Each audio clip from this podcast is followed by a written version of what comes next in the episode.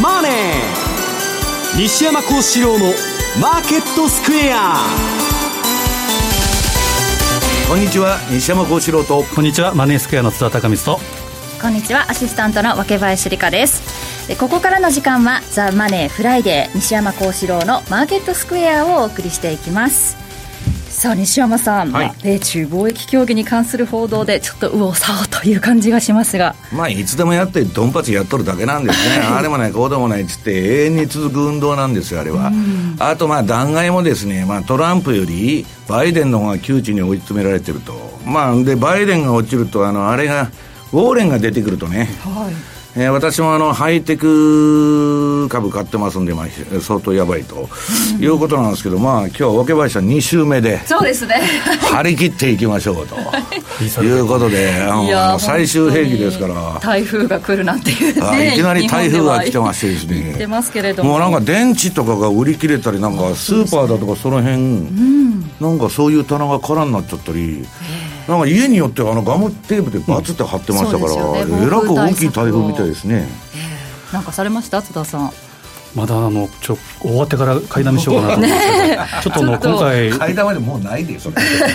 風がちょっと本当にすごいみたいなのでそうですね。街の様子もちょっと慌ただしいという感じがしますが、まあ、そんな暴風雨の中ね相場で今日はいかに生きの、はい、えー、生き残っていくかとい。う話をね、はい、えー、じっくりしてみたいと思います、ね、はい、伺っていこうと思います、えー、この番組は YouTube でも同時配信中です。資料もご覧いただきながらお楽しみいただけます、えー、動画については番組ホームページの方をご覧くださいそして投資についての質問なども随時受付中です。ホームページのコメント欄からお願いします。ザ・マネーはリスナーの皆さんの投資を応援していきます。それではこの後午後4時までお付き合いください。この番組はマネースクエアの提供でお送りします。お聞きの放送はラジオ日経です。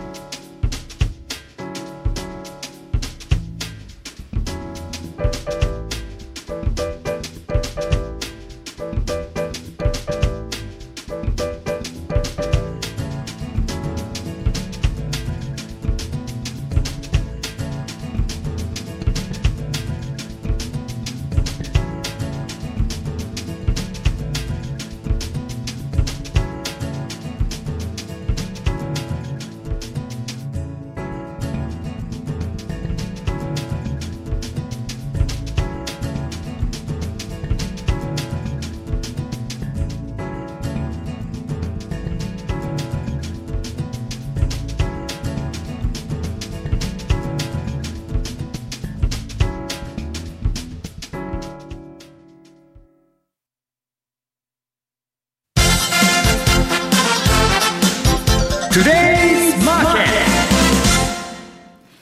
ゥデイズマーケットです。それでは今日10月11日のマーケット簡単に振り返っておきます。まず、大引けの日経平均株価は続伸となりました。246円89銭高い21,798円87銭。そしてトピックスは13.85ポイント高い1595.27となりました。そして為替の方も見ておきましょう。え昨日ちょっと夜はね、バタバタしたようなんですが、ドル円見てみますと、現在108円の手前ですね、108円近辺での推移、107円の99から108円ちょうどあたりでの推移。えー、そしてユーロ円が118円の95から119円あたりでの推移。そしてユーロドルが1.101518あたりでの推移となっています。あと、ポンド円も見ておきますと、134円の55から59あたりでの推移となっていますが、まずは津田さん、昨日ちょっとね、いろいろ動きがあって、ポンドがかなり上がったみたいですね。まあ、ブレグジットということですけど、えー、まあ、マーケットも気になるんですけど、やっぱ台風19号、これがもう本当にかなり大型、えー、いうことですから、特に風が暴風ですから、はい、で前回、先月の15号よりも、まあ、匹敵するか、それよりも大きいぐらいですから、でまあ、この収録終わったら、あの若林さんがちょっと新幹線乗られるらしいですけど。そうなんですよね。そういう人ばっかり、ね、大阪に向けてと、はい、避難しようかな 避難じゃないですよ。大阪も一緒じゃんそうですね。福岡まで行ったら大丈夫ですよ。そうですね、うん、本当は西山さんも今日今度はねあの、えー、私もね、あの飛行機も新幹線もねもう取れなくていや、実は私明日はあの某所でセミナーなんですけど、えーもう衛星中継じゃないや、あの、ネットでね、やらざるを得ないということになりましてですね、ちょっとこんなこと、めったにない。ないですね。もう3連休で本当に混乱すると思うんですけど、はい。まあ、それはもう当然、あの注意はしていただきたい、まあ、私も含め、当然したいんですけど、はい、マーケット、えー、注目はやはり米中の貿易、閣僚級の貿易協議、で、ね、これはまあ部分合意なのか、包括合意なのかということ言われてますけど、うん、ただ、後ろに待ってるトランプ大統領がちゃぶ台返しということは当然ありますから、うん、この辺はまあ不透明ということで、えー、15日に控える、えー、対中関税引き上げ、はい、これ、えー、14日が旗日ですから、うん、いきなり15日に、えー、その引き上げがあるかどうかということは、この連休中、台風のニュースも当然見なければいけないんですけど、トランプ大統領のツイートに関しても、この辺が出てくる可能性があるので、要注意と。だから合意って言っても、全部ミニ合意でね、うん、結局はね、何をやっても、数字なんですよ、トランプっていうのはビジネスマンで、あいつ頭いいんですよ、あの、アホみたいに言われてますけど。はいで、貿易赤字額が減らなかったら何やっても、次々に襲いかかってくるんですよ。だから、まあ、永遠にやっとると。まあ、少なくとも選挙、来年まではずっと続くという感じでしょうか。で、この10月15日が、まあ、D デーというかですね、非常に重要な日だと思います。その15日には英国議会が再開されるということで、うん、えー、ジョンソン首相とアイルランドの、えー、バラッカー首相、昨日、まあ、ランチミーティングといいますか、協議があって、一応ですね、バックストップ案の具体策が、えー、どうなるか、まあ、合意の道筋が見込めるというふうな、ちょっとあやふやな言い方ですけれども。バックストップなんてね、ありたて、あれだから、うだうだ言うて、ほっといたら勝手に離脱じゃないですか。うんまあ、そんな感じなんですかね、あれ、ね、ラグビーでは仲良くね、アイルランドでやってるんですけど、それは紳士のスポーツですから、ね、一応、試合中、顔踏んでてるもんですね、最後は悪事したけど、すさまじいスポーツされてます。でまあ、この辺は非常に流動化なんですけど、15日召集のイギリスの議会で、ジョンソン首相に対する不信任決議が出てくる可能性もあると、そうすると、やはりブレグジットの混迷、えー、ということもあり得ると。で、コービンなんかはですね、まあ、離脱延期すれば総選挙、まあ、総選挙というワードが出てきて、えー、で EU の方は逆にですねその逆、えー、まあ延期するんだったら総選挙をしてくれる、うん、まあ、このあたりが非常にまだ不透明ということですが、いろんな材料が出てくると思います、まあ、だけど、みんな楽観論に傾いてるんでしょ、どっちも。ね、合意ある離脱への期待みたいなので上がったんですかね。ね。まあ、19日までの期限ということですから、何が出てくるかわからないんですけど。うんはいまあ、ただあの、イギリスとアメリカに共通するリスクっていうのは、個人的に思うのは、はい、ママーケットが一番期待、怖がってるのはですね、やはり左派リスク、うん、例えばイギリスだったら公便リスク、うん、で公便っていうのは、当然これはあの銀行解体とか、法人税の引き上げとか、公共事業、えー、例えば水道、鉄道、郵便などの公共事業の国営国有化、うん、こと言ってますし、あとはトランプでいうと、先ほど西山さんおっしゃった、ウォーレン、ウォーレンウォーレンリスク。まあ、ウォーレンとかね、オカシオ・コルテスとか、まあ、要するにね、あの、左派が今度、まあ、トランプの後は多分台頭してくるはずなんですよ。まあ、トランプはもう一期やるでしょうけど、そうするとね、今一番割り食ったのは軍産複合体。両方とも戦争には反対だし、うんで、まあトランプの私は思惑通り進んでるんじゃないかと思いますけどね。サンダースさんが心筋梗塞ですか？サンダース、ちょっと年ですからね。2日に入院というニュースが出たらですね、そこで株が売られた。当然、その票がウォーレンの方に行ってしまうということがあって、動いてる、まあ、ウォーレンリスク、まあ、エリザベス・ウォーレン、まさに反ウォール街、で、まあ、反ビジネスというふうに言われてますし、であとはフェイスブック、アマゾンの解体ということで、うん、独占禁止法ですね、新たな。ですね。まあ、特に富裕税なんか非常に大きなニュースで、これは、えー、やはりマーケットにとっては非常にリスクというふうに見ていいと思います。で最後に15日はファンドの45日ルール、うん、11月末の決算、このあたりも現金化目的のポジションの手締まいということですから、やはり15日は D デーということで、ちょっと注,、えー、注意した方がいいかなと。であとはまあ、歴史的に言うと、来週19日っていうのは、えー、離脱延期法の、えー、申請の期限、期日ですけど、ね、まああのえー、ブラックマンデーから32年ということもありますし、うん、まあ、10月いろんなことがありますから、はい、まあ、来週はやはりその辺を注意したいなというところでしょうかね。そうですね。来週材料が目白押しということなんですが、まあ、ここ数日はこの米中協議に関する報道が目立っていたんですが、西山さん、あのパウエルさんがね、前々回に西山さんがご指摘されてましたが、はい、隠れ QE4、やりましたね。そうなんですよね、QE と呼ばないでくれと、うん、これは QE じゃないんだと、いや、QE じゃないかと。はいまあ、あのー、いやだからポモなんです。パーマネントオープンマーケットオペレーションズと。えー、まあ、そう、あのー、あれで、今日ね、ゴールドマンが新しいレポートを出して、はい、今日じゃないや、昨日かな。あのね、額がね、月に150億ドル、その、T ビルっちゅうのを短期の債券を買い入れて、金ばらまくっていう憶測だったんですけど、最新の情報ではちょっとそれが、えっと、小さくなってて、月、えー、60億ドルぐらいはやるんじゃないかと。で、それはもう、あの、どっちにしたって金ばらまくってことなんですよ。はい、でね、もう私はね、まあ、その頭にくるというか、まあ、あれはね、その市場っていうのはほっといたら循環して上がったり下がったりして、で、下がったらね、おしめ買いしたい人もそこで買うし、はい、上がったら売るとかね、まあ、あるいは戻り叩くとか、まあ、循環の中で運動やってるんですけど、もうちょっと株が下がると許さんぞと。はいいうことですぐ社債、あの国家だとかなんだとか、しゃしゃり出てきて、まあ大きな政府ですよね。で、国なんちゅうのが市場に入ってきたら、しょうもない横ばいの動かない相場になるに決まってるじゃないですか。大体官僚っていうのはね、特に日本なんかそうですけど、動かないのが一番いいって私に言ってるわけですから、変化が一番嫌なんですよ。今の日経平均みたいなもんですね。ああ、そうそう。で、まああの、うんと、その話を先にしちゃおうかな。えー、っとね、私はね、若林さんね、はい、あの、相場全体に長期的には弱気なんですけど、えー、その株とか商品相場っていうのは最後が一番上がるもんですから、津田さんが言ってる5波動目が一番上がると。うん、相場の最後ってね、あの、電柱にガが飛んできたり、あの、虫が飛んでくるのと一緒で、もう辛抱たまらんとみんなわーっと来るわけですよ。で、それで焦げ落ちて死んでいくっていうパターンなんですけど、そのバブルが延命する可能性があると。はい、それはね、持ってきました。資料の9ページの、えー、連邦準備銀行、フェッド、あフェッドのですね、はい、えー、総資産、これポートフォリオなんですけど、これずっと減っとったんですよ。えー、で、この総資産が減ったことによって、去年の4クォーターに9月頃から12月までにバーンと株が下がった。で、それがね、えっ、ー、と、ちょっと拡大した写真、あ写真でね、あの、チャートが、えー、フェッドの純資産の2015年から2019年。はい。これずっと横ばいだったのがわーっと減らしとったでしょ、うん、これまあ出口に出ようとしてたんです、はい、一応。金融を正常化するぞと。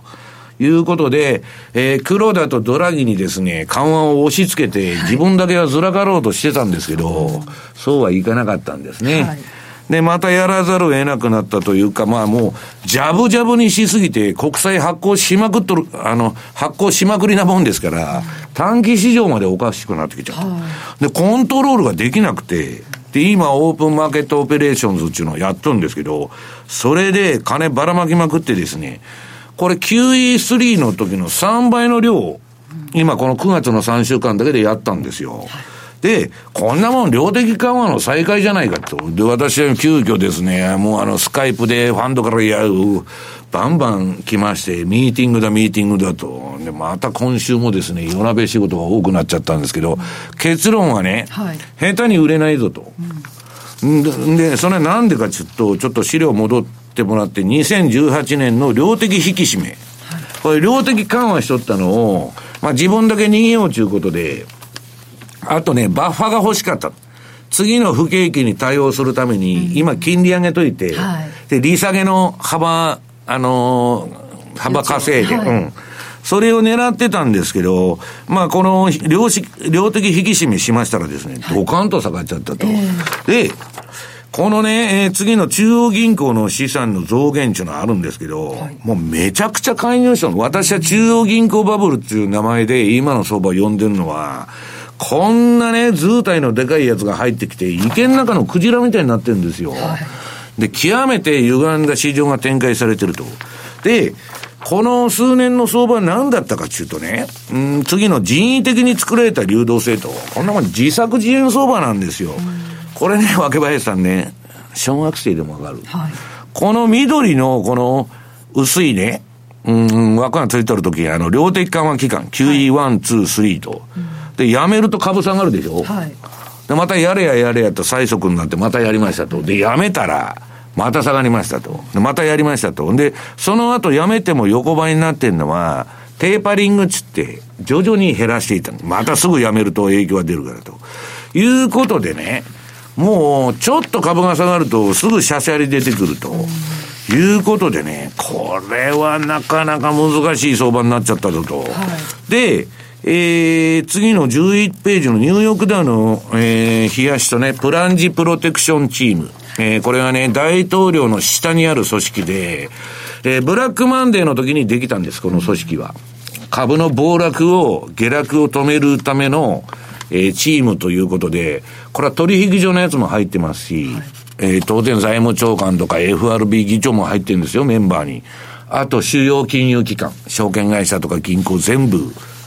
招集して、まあ、無入信が去年のクリスマスに電話しとったわけですよ。で、お前ら株上げろと。いうことをやりましてですね。で、そこから PKO が、まあ、これちょっと小さい字で見えにくいんですけど、いろんなことを画策して、はい、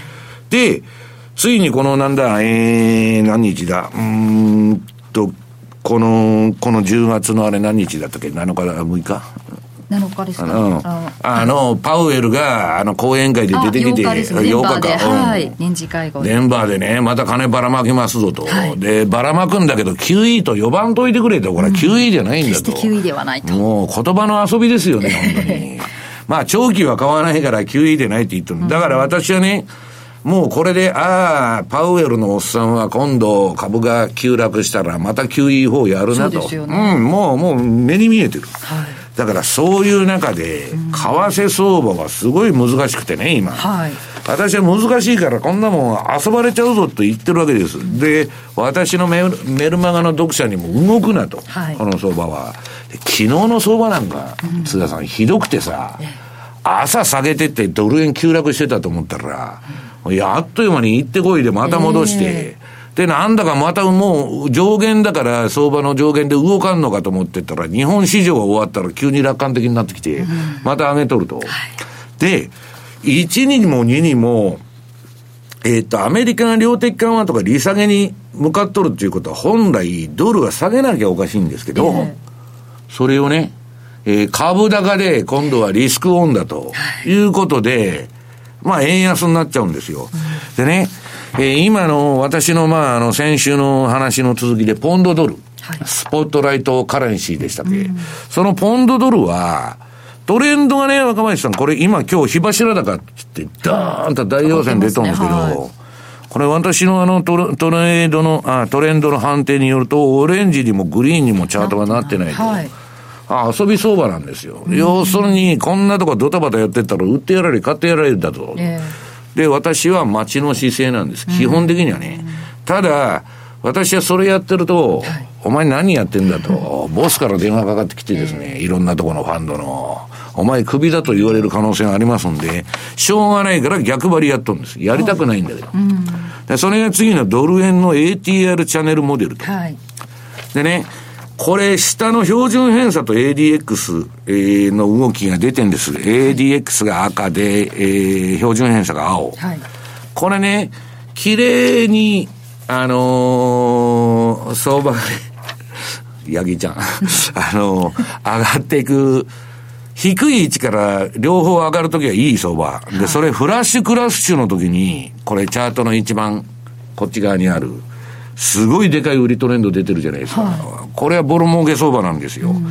だけど、その後はね、なんかうだうだうだうだした相場で、で、はい、今、標準偏差も ADX も下がってるんで、はい、トレンドがないと。うん、で、みんな私の周りの投資家は、まあ短い足も含めて逆張りばかりやってるわけです。うん、で、このドル円の冷やし見ると逆張りがね、売りシグナルが出たらトレール注文流して、すもう打たれたらすぐ利食いと。で、買いだったらトレール流して、まあ、損切りになる場合もありますけど、うん、まあ儲かったらうまいこといくと、はい、もう逆張りがワークしてる。だから、こんなもんは方向性の何もない相場だと。ユーロも売りながら下げてるんですけど、これね、脇林さんね、逆張りやってる方が、本当に取れるんですよ。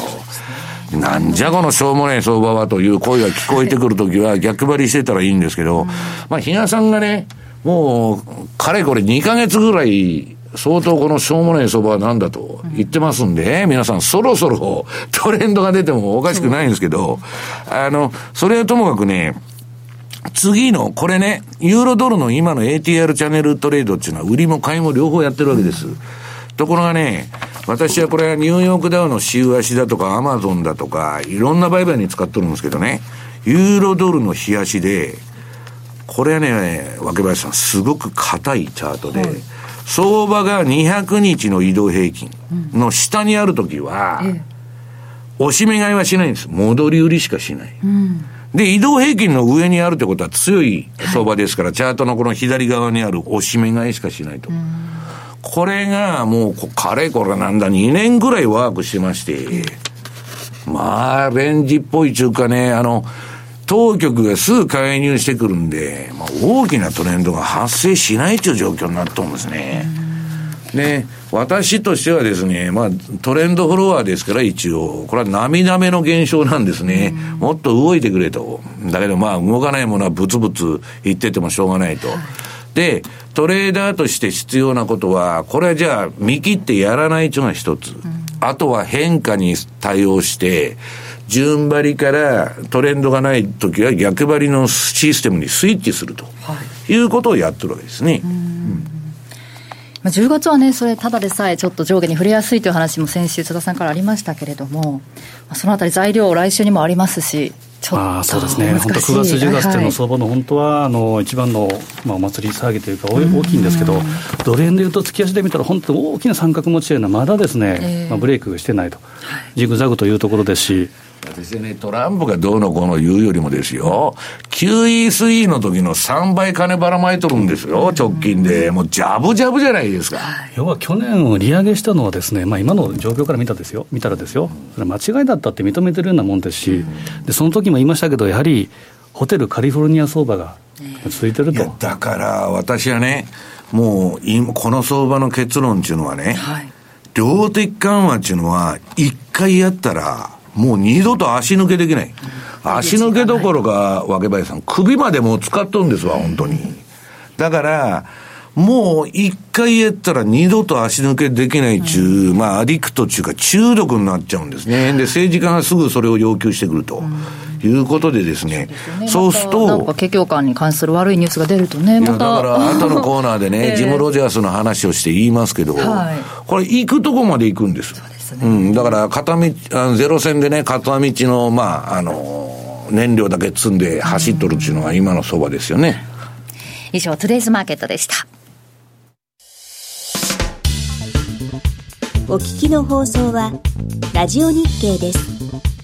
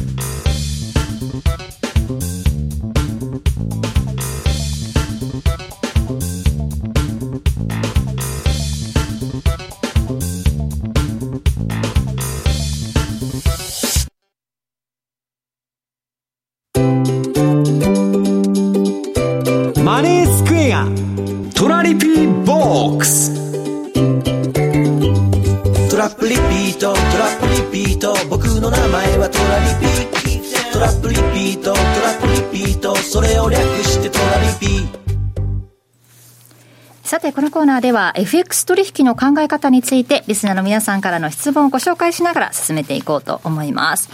え今日もご質問いただいておりますのでご紹介しましょう。えー、初めてメールいたします。先週からのわけちゃん。可愛いといただいて、ありがとうございます。人の熱い恋目をしてましてですね、本話がしてくるんですよ。失敗しそうなアシスタントぶりもまた可愛いです。すいません。いや、この人、あの、基本的に失敗しない人なんですけど、初回で、この前緊張してましたよね。私、失敗しませんからとは言えない言えないですよ、私。本当に、もありがとうございます。えところで質問ですが、私、FX 初心者なんですが、以前番組でアメリカのクリスマスの話題が出てましたね、と。で、国民の景気は少しは上がるのでしょうが、えー、相場の動きがいつ頃からどのように動くのか、いつ頃まで継続するのか、え経験豊富な西山先生、どうか教えてくださいと。まあ、国民の景気はどうか知りませんけど、私の景気は上がらないと。いや、それは知りませんけど、いや、悪くないんですけどね、最近ここ数年。うん、あの、クリスマスはですね、もうアメリカの消費の4分の1が出るんですよ。だから、いつでも景気いいんです。クリスマスに景気悪かったら、もうアメリカ終わっとるんですよ、はっきり言って。うん、で、子供がいたら、わけばやさん、必ず買うでしょ、プレゼント。いくら金なくても買うんですよ、やっぱり。子供傷つきますから。だから、えー、年間の4分の1の消費するって言っとるくらいなんで、アメリカはね、皆さん、家を建てて、それですごい消費が上がると。もう住宅が、あのー、経済で一番大事なんですよ。あとはクリスマスシーズン。えーその二つしかないと。で、最近難しいのは、津田さんがこの前言ってたように、デパートは行ってもガラガラなんですよ。で、景気悪いんかいって言ってると、はい、ネットでむちゃくちゃ売れてる。そうですね。うん。だから、こんなもんは、まあ、あの、私に言いましたら、毎年クリスマスは景気いいと。いうことでね。で、まあ、津田さんと今度やるんだけど、はい、まあ、株はね、10月末からじわりと上がって、まあ、4月までが、えー、おしめ買いとか、まあ、買いのね、一番最適な黄金の半年間と言われてるんです。だから、まあ、あのー、そんなに落ちるかどうか分かんないんだけど、ただ、シーズナチャート見てもらいましょうか、これあそうだね。これがですね、大体、えー、ニューヨークダウ、過去20年のデータで見ると、10月はやっぱボトムをつきやすい、ただ乱高下、まあ、上下、結構ありやすいんですけど、はい、11月、12月って強いんですよね、例年。であくまでこれデータですから、必ず今年もこうなるってわけじゃないですけど、うん、で細かく見ると、やはり11月の後半ぐらいからクリスマス、つまり感謝祭トレード、感謝祭からやはりクリスマスっていうのは、おっしゃった通り、プレゼントを買うと、まあ、このあたりで景気悪かったら、もう本当おしまいだというぐらいで。ということなので、10月末買いということを、まあ、西山さんとちょっとまた、えー、企画しながらお話したいなと思うんですけど、うん、で通貨もですね、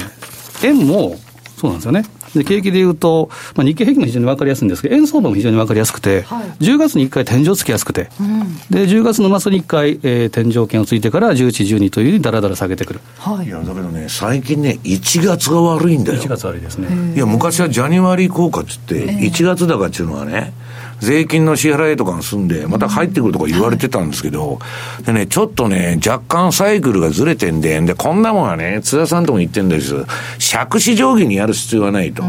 要するに、大まかに10月から4月の間のおしめ買いを狙うっていう発想でもいいんですよね。うん、1月やっぱ気をつけたらよく言うのは、恵比寿天井ってよく言いますけど。出た、東海恵比寿。東海恵比寿。東海恵比寿、行きます？はい。じゃりんこ、じゃりんこ分けちゃうんですから、毎年行っとると。はい。よく知ってるんです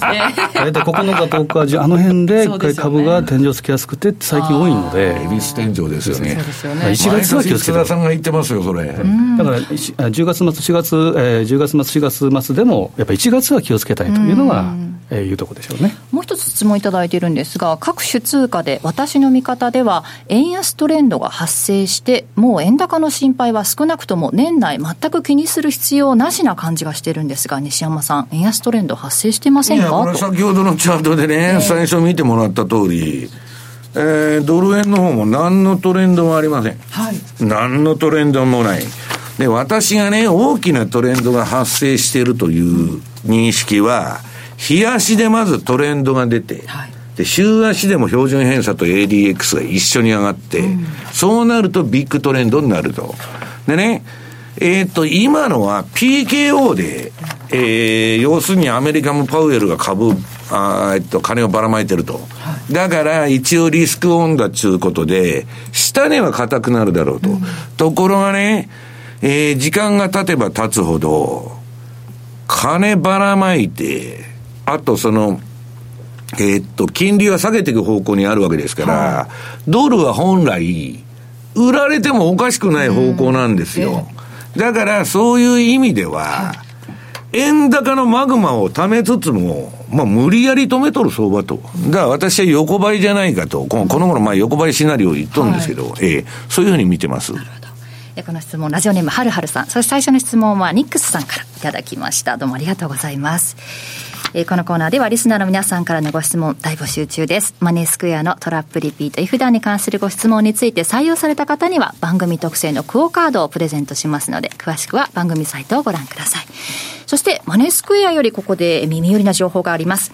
マネースクエアでは今月10月から CFD の口座開設で1500円分のアマゾンギフトカードをプレゼントするキャンペーンを行ってるんですね。そうなんですね。えー、でその条件としては、マネースクエアですでに FX 口座をお持ちの方、そしてマネースクエアのホームページ、口座開設画面から CFD 口座を開設して、キャンペーンにエントリーされた方となっているんです。現在 FX 口座お持ちでないという方は、現在 FX 口座開設のキャンペーンも行っておりますので、こちらでは1000円分のアマゾンギフトカードがいただけるということです。1000円で CFD1500 はい、合わせると2500円。そうなんです。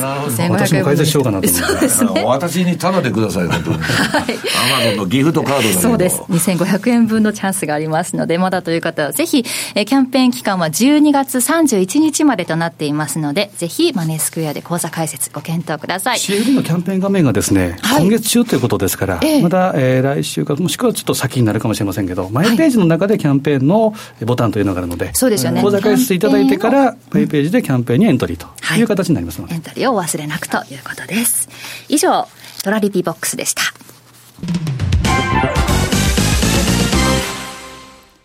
資産運用をお考えなら、マネースクエアで、FX 株価指数 CFD で中長期的な運用を行うミドルリスクミドルリターンの新しい投資スタイルをご提案しています。特許取得のオリジナル注文、時間を資産に変えるテクノロジートラリピは、あなたの相場感をしっかり活かしながら、手間暇のかからない快適な運用をサポート。もちろん、最新マーケット情報や運用に役立つレポートのご提供、相場をわかりやすく読み解くセミナーの開催など、あなたの運用を成功に導くためのサポートコンテンツも豊富にご用意しています。今なら FX 新規講座開設キャンペーンを開催中。まだマネースクエアの講座をお持ちでないという方は、ぜひこの機会に講座開設をご検討ください。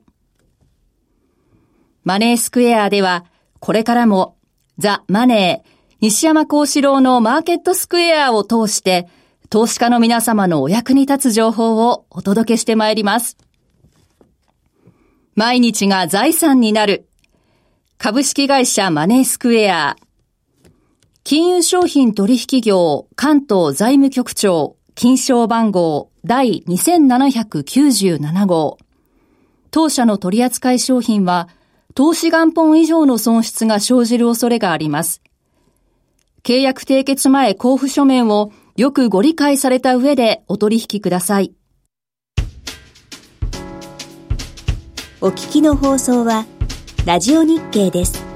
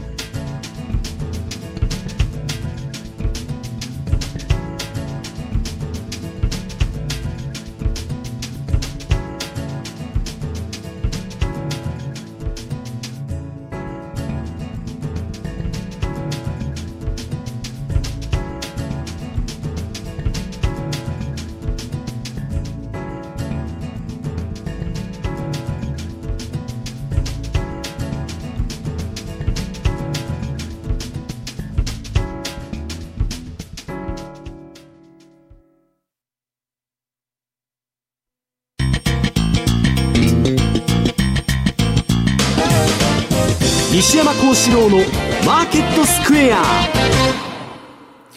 さて、このコーナーではマーケットの見方について西山さんにいろいろな角度で教えていただきます。今日のテーマは、投資家、ジム・ロジャーズの中元ということなんですが。そうなんですよ。えー、あのー、三大投資家ですね。三大投資家ですか、まあ私ね、はっきり言って、ジム・ロジャーズと相場感があったことはあんまりない。ただ、彼のものの見方とか、まあ、暴言投資家と言われて、あの、バイク乗って世界一周したと。したんですよね。ジョージ・ソロスよりね、よっぽど幸せな人生を送っとるなと思うんですね、私は。はい、で、まあ、ジム・ロジャーズの、まあ、その、相場感はともかくね、まあ、彼の見方っていうのは相変わらず面白いんですよ。えー、で、彼が言ってることは一番大事なことは自分の頭で考える、考えろと。はい、人の話とかね、世間で何言うとると、まあ、日本は特に同情圧力の強い国で、空気読まないとね、村八分だとか、そういうね、バイアスが強い国なんですけど、自分の頭で考えないとダメだと。でね、彼が心配してるのは、まあ、若林さんも働くお母さんということでね、えー、若林さん子供の話になるとす、すごい真剣になるんですよ。ああそうですね、本当に。教育に関してとかね。もうすごく真剣になるんでそれは分かるんですけど僕も、はい、で今ねまあ、僕もまあ子供がいて、えー、で、やっぱりね、学生になって、で、まあ、海外留学しとしたりして帰ってくると、はい、ものすごくこの日本社会に違和感を感じる。もうなんでこんなおかしいんだと。うん、もうすべてがね、非合理というかね、まあ、好き嫌いだけで動いとる世の中なんですよ。で、それが、まあ、選択肢として、まあ、ジョあジョージ・ソロスじゃねこの、あの、ジム・ロジャーズは、日本の若い人は少なくとも30以下の人間がみんな海外に出ろって言ってるわけですよ。これすごいことを言っとるわけですよ。で、私は日本が好きなんでね、日本にずっといるんですけど、あの、これからの若い人っていうのはね、どんどん私も外に出た方がいいんじゃないけど、ところが今、グローバリゼーションがもう終わって、ええ、もう内向きの、まあトランプだとかボリス・ジョンソン、まあ、ええー、まあ、ナショナリズムが台頭してますんで、もう、外に出ようとも難しい。はい、今ね、ビザとか取るのももう大変になってますよ。で、ハワイに移住したいっていう人がいて、私、まあ、不動産屋紹介して、うんぬんやってるんですけど、トランプになってから、はい、ね、若林さん、もうダメだと。もう、なかなか降りない。だそういう中でね、その、非常にまあこれから難しい時代に入っていくんですけど、はい、まあジム・ロジャースが何言っとんのかということなんですね。で、まあね、まあ貿易戦争のこととかね、まあ FRB のあれも、えー、いろいろ言っとんですけど、はい。日本株をもう、あの、全部売っちゃったと。はい、あれ何年に売ったって言ってましたけ？ど、ね、あ去年でもう全部売っちゃったと。はい、まあ、で、それからね、もう今後も買う予定ないって言っとるんですよ。これは恐るべき発言で、一体日本経済大丈夫なのかと。まあ、なんとかしなきゃいけないわけですけど、日本も。なんでそうなってんのかと。言うとですね、まあ私、ファンドで会議して、まあファンドもね、一部ね、ポートフォリオ分散の観点から日本株買わなきゃいけないんで、ちょっとは持ってんですけど、まあほとんどのやつが興味ないと。それはね、えー、資料の日経、あ、ニューヨークダウバーサス日経平均と。これ見ていただくと、若林さん、これ私がちょうどこの世界にデビューした時から、えー、今日に至るまでのニューヨークダウと日経平均のパフォーマンスでございます。はい、赤いのがニューヨークダウ。はい、青いのが日経平均。これどないですか、一体。口が開いたように。ワニの口になっとるじゃないですか。えーはい、でね、2000%と、まあ75%の差が出ちゃってるわけですよ。これは分散投資っていうのを私はもう口を酸っぱくして言ってるのは、株を買いましょうはいいんですけど、投資対象をちゃんと選ばないとダメだってことなんです。うん、で、まあ、あの、次にね、もうちょっと、じゃあ、あの、ニューヨークダウの月足を見てもらおう。まあ、あの、さっきのも長い足で同じなんですけど、これ、ログスケールっつって、はい、あの、通常の値段だけ出すと、あの、もう、勝手の動きがこんな、横ばいになっちゃうんで、あの、あれなんですけど、まあ、上げっぱなしですよね。はい、で、私はこのチャート見るとね、まあ、いいのはいいんだけど、そろそろ気持ち悪いなという気に逆になっとるわけです。うん、で、うん、そう言いながら私もこのバブルがあの結構大好きでですね、はい、トレンドビンビンに出てますんで、まあアマゾンをこれまではね、この2000、そうだな、えっと、リーマンショックの後、アマゾンで飯食ってきたと言っても過言でないほど、いいパフォーマンスを上げてくれた。で、若林さんね、はい、これまあ、某証券会社の社長と私とあの、97年のアメリカのアマゾンが上場した時にアマゾン買ったんです。はい私はあんま買う気なかったんですけど、買え買えと。うん、その時に1000万アマゾン買ってたら、今40億以上になってるんですよ。もうここで放送してねえと。ね、もうあの、カリブ海でですね、船に乗って、まあ、エーゲ海でもカリブ海でもいいんですけど、遊んどるというくらい上がってるわけです。で、ね、こんなもんウォーレンが出てきてね、潰れたら困るじゃないかっていうのは私の今の頭痛の種なんです。はい、で、まあ、アメリカの株上がってる上がってると、だからニューヨークダウ上がってるじゃないか、えー、ナスダック上がってるじゃないか、SP 上がってるじゃないかって言うんですけど、はい、実はこの SP500 も、これちょっと古い資料であの申し訳ないんですけど、SP500 と495。はい、要するにその、このマイクロソフト、アップル、マイクロソフト、アマゾン、グーグル、フェイスブックを取っちゃうと、はい、SP500 から、下のじわーっとしたその線なんです、青い。うん、さっきの日経平均とニューヨークダウンみたいなもんですよ。で、この5銘柄だけで突っ走っとるわけですね。ねだから、ウォーレンリスクとここに書いとるけど、こう、ウォーレンとかね、まあ、あるいはまあ、もっと遠い将来、オカシオ・コルテスとかが出てきたら、これはアマゾン許さん。オカシオ・コルテスはすごいですよ。ニューヨークのバーテンダーから、国会議員になって、アマゾンのニューヨーク移転を止めたんですよ。それなんでかって言ったら、先週言ったように、アマゾンが来ると家賃が暴騰するわけです。もうね、カリフォルニアとかサンフランシスコとか、あっちの方の家賃の値上がりなんて。住めないみたいな、ね。住めない。住めないんですから。日本のあのバブルの89年もそうですけど、もうね、うさぎ小屋みたいなマンション買っても1億だっていうわけですよ。ふざけてんのかと。いうくらいのね、バカみたいな時代があったんですけど、まあそんな状態になっちゃってる。だから、えー、で、次日経平均のこの月足見てもらいましょう。これね、えー、89年の12月に若林さん、その日経平均の最高値の38,957円で買ってると、はい、今まだ火の目を見てない。うん、30年経っても、まだ3万8000円ですか？この時。うんこれはどういうことですか、一体。もう、投資効率が死んどるわけです、これやってると。はい、だから、今、やっとアベノミクスで、まあ、強引に、えー、日銀に交わして上げてですね、半値戻しまで持ってきたんですけど、これはね、これは私が言っとるんじゃないしね、私もね、日本に住んでる日本人として皆さん、じくじたるもんがあるんですけど、まあ、外人からのですね、指摘がすごい厳しい。で、お前んとこの国はダメだっちゅうわけですよ。なぜかっつったら、この総務省が発表してる皆さん、人口ピラミッド。はい、このですね、少子高齢化なんです。子供がおらなくて。で、結論言っちゃうと、この段階の世代という今の、はい、まあ、年寄りがですね、あのー、全部いなくなった後に、いい時代が来るって言っとるみんな。はい、少子化は別に悪くないと。高齢化がまずいんですよ。で、こう、年寄りっていうのは消費なんかしませんし、はい、収入がないから金なんか使えませんから、で、年金だとか、社会保障だとか全部食い潰しちゃうと。うん、まあこれはしょうがないんですけど、で、ジェネレーションギャップでね、今の若い人がそれを少ない人口で全部支えていくわけです。はい、これはね、GDP の7割は消費なんですから、小学生が考えても、あかんでしょうと、これ。はい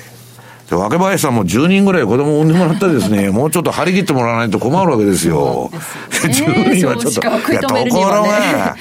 今やね、昔だったら十何人兄弟っつって、小学校か中学校出たらみんな働いとったわけですよ。はい、今ね、その大学まで上げようと思ったら大変じゃないですか。で、まあそんな中で何やってるかっつったら、自利品ですから、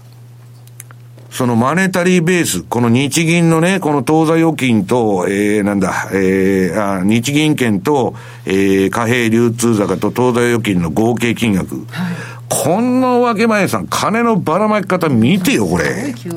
角度ですもんね。こんだけ金ばらまいてたら、私、あ、わけ林さんの給料は今150万ぐらいじゃないとおかしい。はい、経済学的に言うと。いや、マジですよ、これ。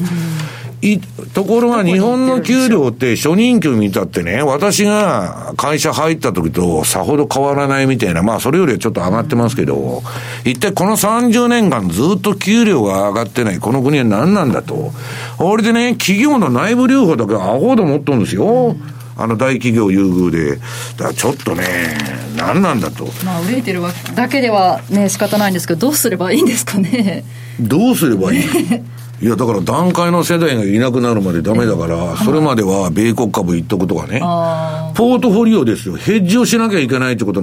投資っていうのは自分とこの会社が、私が楽天なら、仮に楽天が落ちるとしたら、アマゾンを買っとくわけです。そうすると楽天市場ダメになってもアマゾンのあれであると。それが皆さん投資であり、ポートフォリオなんです。でその発想がないと、心情的に私は日本が好きだから日本経済とね、心中するぞと。これでは投資にならないと。でね、この金のばらまく方便として、物価目標中の黒田さんっていうのはずっとやってて、黒田さんはインフレになったら困るんですよ。インフレ目標って言っとるんですけど、インフレにならないからまだ打つ手があると。マイナス金利の深掘りだなんだって言ってるだけで。だから私はね、皆さんにぜひ今日言いたかったのは、分散投資とポートフォリオ。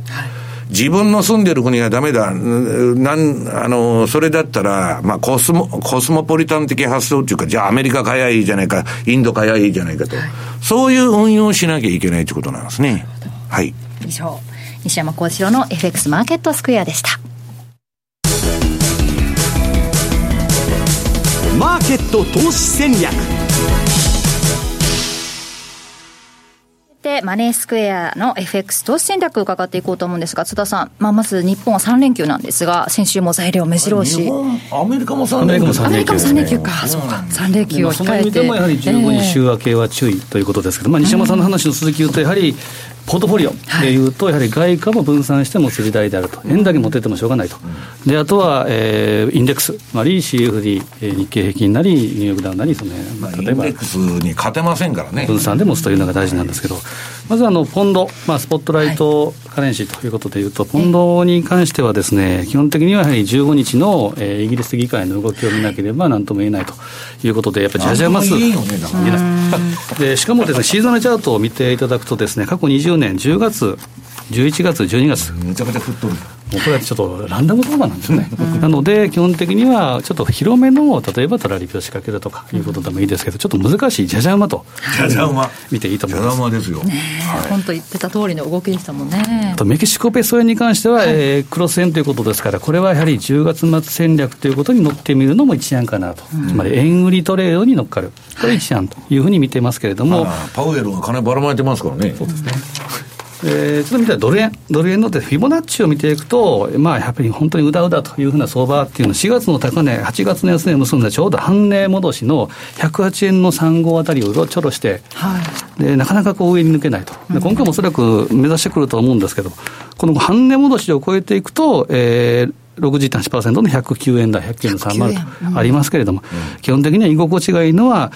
えー、38えー、50%と23.6%の間、106円の24、つまり106円の24ぐらいから108円の35ぐらい。このあたりが、往来相場だってことですか。うろちょろということですから、このあたりに例えばトラリピを仕掛けるというのがいいのかなという気がしますけどね。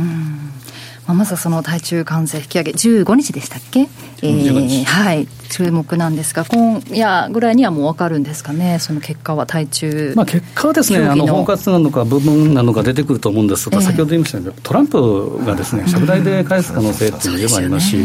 物別れというケース。いやだから全部何やってもミニ合意なんですよ。